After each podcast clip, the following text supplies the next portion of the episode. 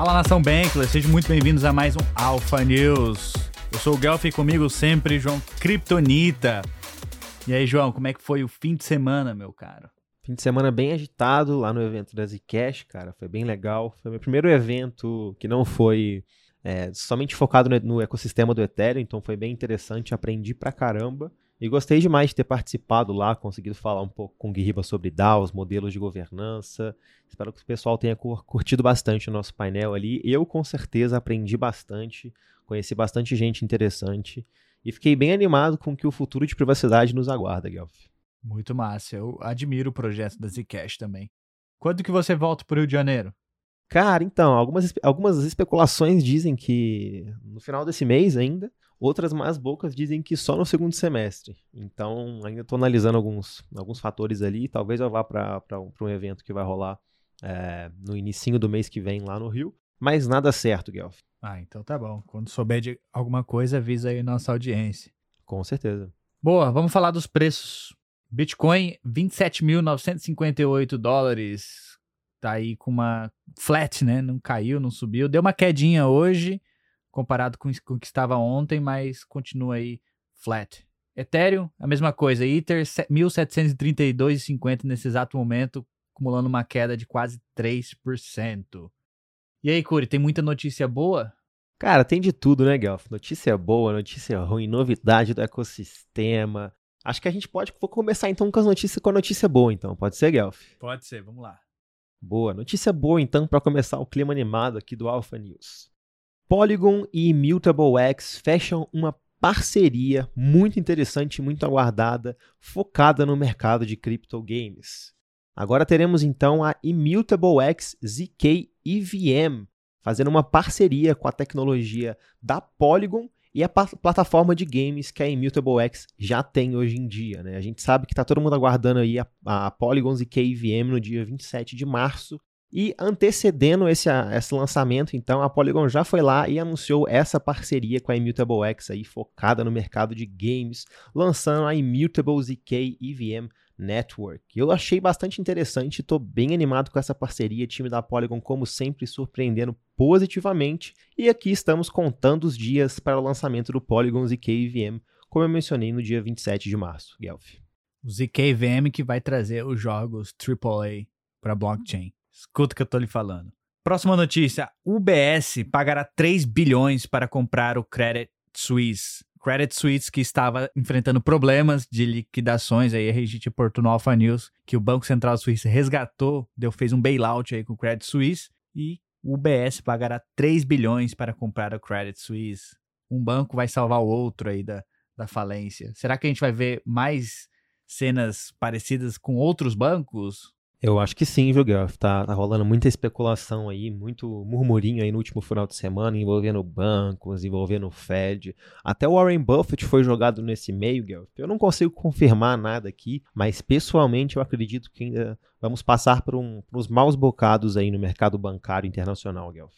É por isso que você precisa estar posicionado em cripto. Boa. A próxima notícia, a Binance e a BitMEX anunciam listagem do token da Arbitrum, o ARB, antes mesmo de ter o token já, já, já a Binance já se posicionou junto com a BitMEX. Já anunciaram aí que vão listar o token da ARB. Inclusive, você já consegue negociar o futuro do ARB na BitMEX. É isso mesmo, Curi? Exatamente, Guelph, exatamente.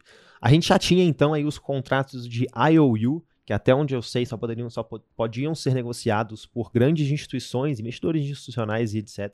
Também temos o mercado de OTC já rolando com o token ARB e agora temos então a possibilidade de negociar futuros ali na Bitmart. Interessante mencionar que nesse exato momento da gravação, o token Arbitrum o token da Arbitrum está sendo negociado a 1,32 dólares dentro da corretora BitMEX, igual o Guelph mencionou. Tá rolando bastante especulação de preço, algumas, algumas mais otimistas, outras mais pessimistas, mas até o momento, então, o mais preciso que temos é esse, esse valor aí que eu mencionei da Bitmart, Guelph.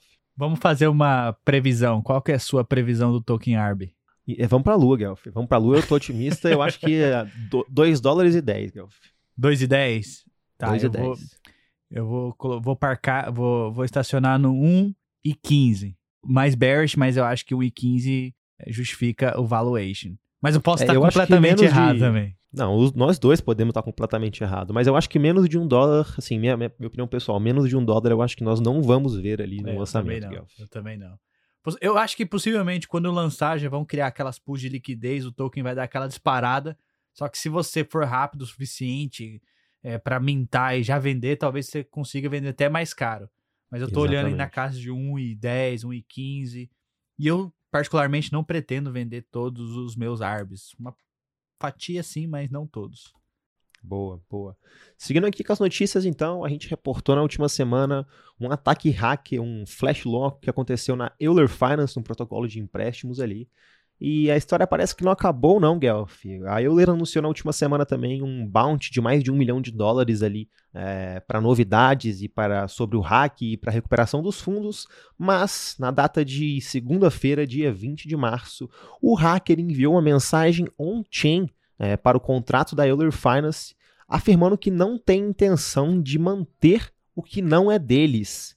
E ele usou o- a, a nomenclatura hours na, na frase. Então quer dizer que é um grupo, que não é só uma pessoa. E aí, Guelph, você acha que a Euler Finance vai ter esses fundos de volta, cara? É engraçado que eles estão conseguindo se comunicar com o hacker on-chain, mandando mensagem on-chain, mensagem por- pelas transações. É, eu fiquei sabendo que o hacker devolveu 300, 3 mil Ether, se eu não estou enganado, isso, 3 mil Isso, exatamente. 5,7 milhões de dólares, mas foram roubados 197 milhões de dólares, sendo que 100 Ether já foram enviados lá para uma carteira vinculada com o grupo Lazarus, e agora essa notícia que você deu aí que eles não pretendem devolver todo o dinheiro. Tá, tá, tá parecendo que é o fim da Early Finance. Se eles não conseguirem recuperar esse dinheiro aí, eu não sei se eles vão ter estômago suficiente para retornar às, atividades. Eu não sei se eles vão ter um VC ali é, capaz de bancar essa perda. Eu não, não sei, cara.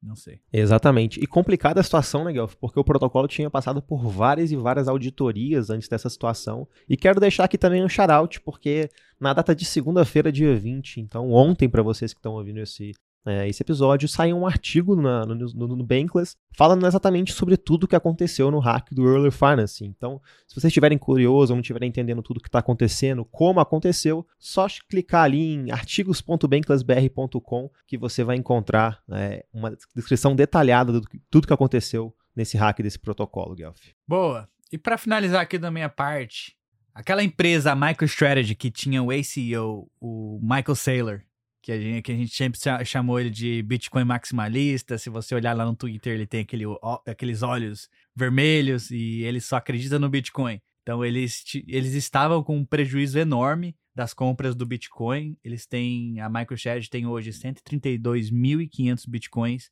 e o custo base deles era de 30 mil, é de 30.137 dólares. E essa notícia estava reportando que eles estão quase ali na, na- no, no preço de custo comparado com o preço que está hoje o Bitcoin. Então eles estão recuperando, aos pouquinhos estão recuperando. Eles tiveram, estavam chegaram a ter um prejuízo de mais de 250 milhões de dólares no quarto trimestre de 2022.